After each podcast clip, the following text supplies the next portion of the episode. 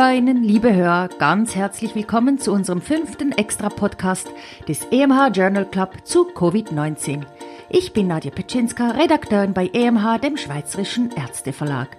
Für den Fall, dass wir neue Zuhörerinnen und Zuhörer haben, wollte ich hier nochmal kurz erklären, dass wir hier außergewöhnliche Folgen produzieren. Normalerweise erscheint unser EMH Journal Club Podcast regelmäßig alle zwei Wochen, an dem Tag, an dem auch das Swiss Medical Forum mit dem jeweiligen kurz und bündig erscheint. Und normalerweise wird die Studienzusammenfassung vom Sprecher Christian Heller eingelesen und die Studien werden von Professor Reto Krapf, dem Verfasser der Texte, kommentiert. Das machen wir in Zeiten von Corona etwas anders. Reto Krapf fasst fleißig Studien, die zu Covid-19 erschienen sind, zusammen und ich produziere dann so schnell wie möglich eine neue Folge des Covid-19 Extra Podcast. Damit wir da schnell und flexibel sind, verzichten wir auf unseren Sprecher und auch auf die eingesprochenen Kommentare. Sie müssen also mit mir alleine Vorlieb nehmen. Aber nun habe ich genug geredet, wir legen los.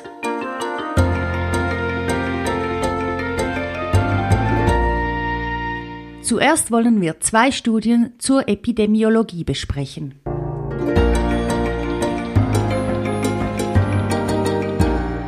SARS-CoV-2 und Hunde. Wie bei Hauskatzen bereits gezeigt werden konnte, scheinen auch Hunde grundsätzlich an Covid-19 erkranken zu können. Bei zwei von 15 in Hongkong untersuchten Hunden, die im Haushalt mit an Covid-19 erkrankten Menschen lebten, jedoch asymptomatisch waren und blieben, wurde SARS-CoV-2 mittels RT-PCR im Nasenrachenabstrich nachgewiesen und auch eine Serokonversion festgestellt.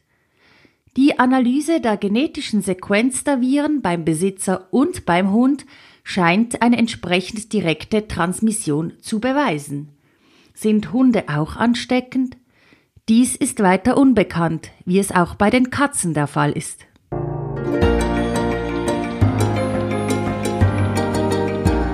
Wie groß war und ist das Problem in Frankreich? Interessante Daten aus dieser aufwendigen Studie aus Frankreich. Bis zur Lockerung der Restriktionsmaßnahmen in Frankreich, wie wir sie in der Schweiz am 11. Mai erfuhren, sind schätzungsweise 2,8 Millionen Menschen oder 4 Prozent der Bevölkerung durch SARS-CoV-2 infiziert worden. 3,6 Prozent davon wurden hospitalisiert.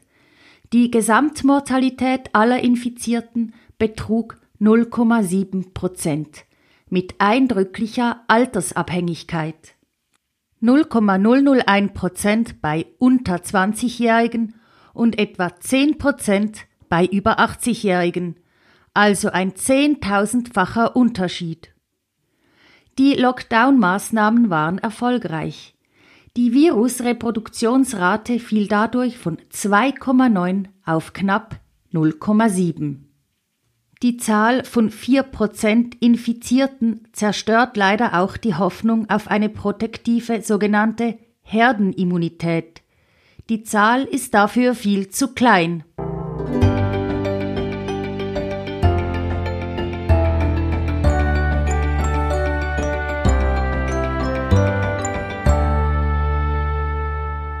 Nun besprechen wir eine Studie zur Prognose.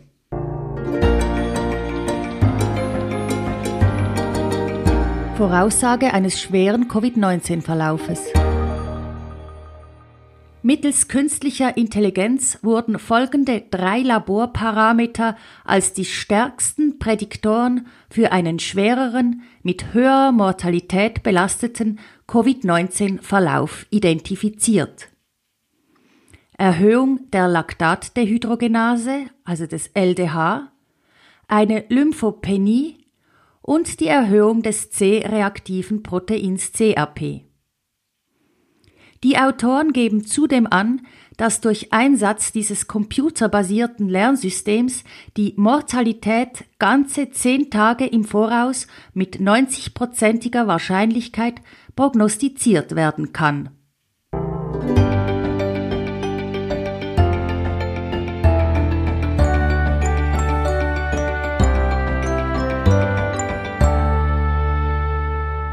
Nun folgt eine Studie zur Therapie.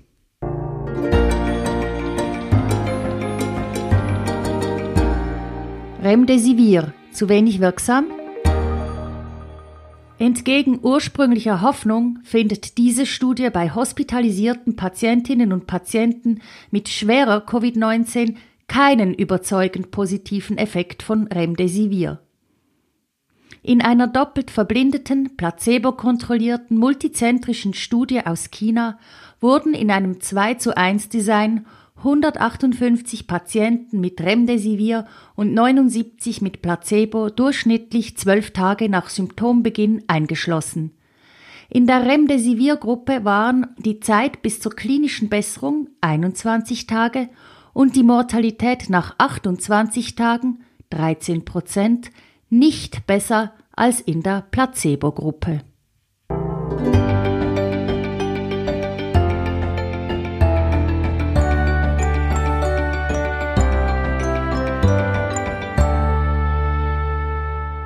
Nun wagen wir mit zwei Studien noch einen Ausblick in die Zukunft.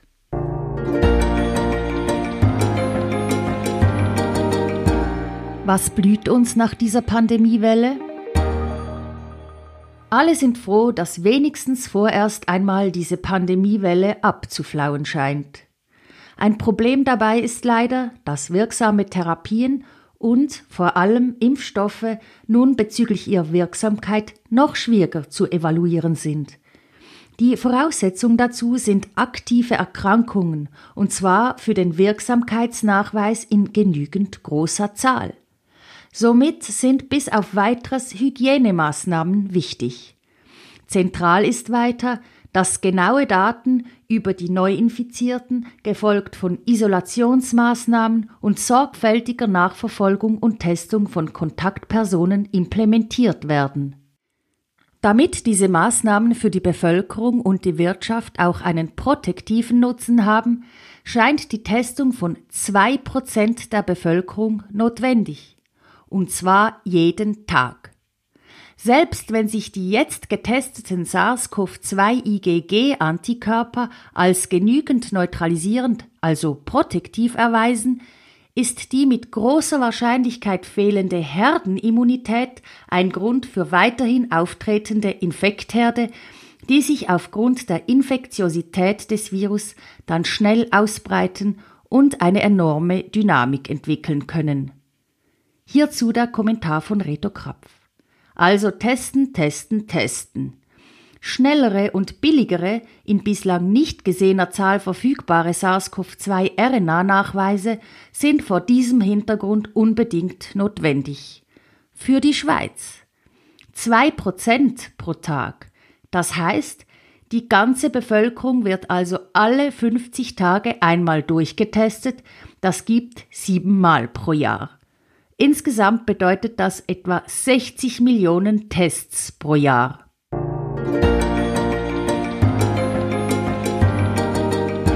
Genschere für eine billigere Diagnostik. Die sogenannte Genschere steht primär im Fokus bezüglich ihres Potenzials als Gentherapie. Es gibt mehrere Firmen und Publikationen, die diese Methode zum schnelleren und billigeren Nachweis von SARS-CoV-2-RNA propagieren. Mittels Zugabe von menschlicher RNase, also ein RNA-spaltendes Enzym, wird die virale RNA freigesetzt und mit einer komplementären RNA, die sogenannte Guide-RNA, die das RNA-spaltende Enzym mit sich trägt, zerteilt. Mittels Einzelstrang-DNA werden dann die virusspezifischen Sequenzen gebunden und somit erkannt. Die Analyse soll weniger als 60 Minuten dauern, ein Verkaufspreis von letztlich etwa 10 Franken wird als machbar erachtet.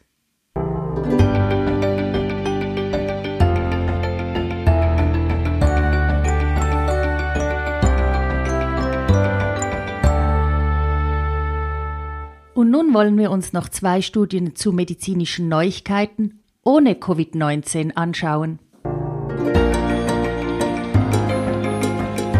Zusammenhang Schwangerschaftsdiabetes und Diabetes mellitus Typ 2 Eine Auswertung von 20 Studien mit insgesamt fast 70.000 Frauen mit Schwangerschaftsdiabetes verglichen mit weit über einer Million Kontrollen zeigt, dass Frauen mit einem Schwangerschaftsdiabetes ein zehnfach erhöhtes Risiko aufweisen, später einen Typ-2-Diabetes zu entwickeln. Angesichts der universellen Testung mittels Glukosetoleranz ergibt sich eine Möglichkeit, diese Frauen konsequent sekundär prophylaktisch zu betreuen und zu behandeln.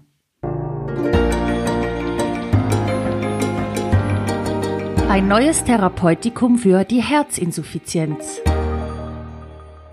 Die Produktion von zyklischem Guanosin-Monophosphat, also CGMP, wird durch Nitratoxid, einstmal endothelialer Relaxationsfaktor genannt, und natriuretische Peptide stimuliert und ist der Hauptmechanismus für deren kardiovaskuläre Protektion. CGMP wird durch das Enzym Guanylatzyklase gebildet. Ein industriell entwickelter Aktivator dieses Enzyms und somit Stimulator von CGMP erwies sich in dieser Phase 3 Studie placebo-kontrolliert bei insgesamt mehr als 5000 Patientinnen und Patienten mit chronischer Herzinsuffizienz wirksam. Er reduzierte sowohl die Mortalität als auch die Hospitalisationsraten signifikant. Die häufigste Nebenwirkung war eine symptomatische Hypotonie.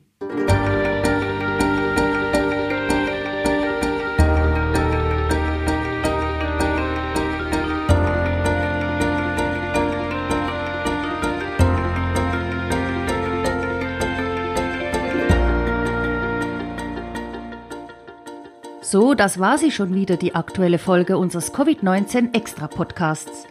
Die Links zu den heute besprochenen Studien finden Sie wie immer in den Show Notes zu diesem Podcast oder unter emh.ch-podcast. Wann genau die nächste Folge erscheint, kann ich Ihnen bei den Extra-Podcasts ja nicht genau sagen. Schauen Sie einfach in Ihrer Podcast-App, ob schon wieder eine neue Folge des EMH Journal Club da ist oder gehen Sie auf emh.ch-podcast. Dort finden Sie die neuesten Folgen auch immer. Bis bald, machen Sie es gut.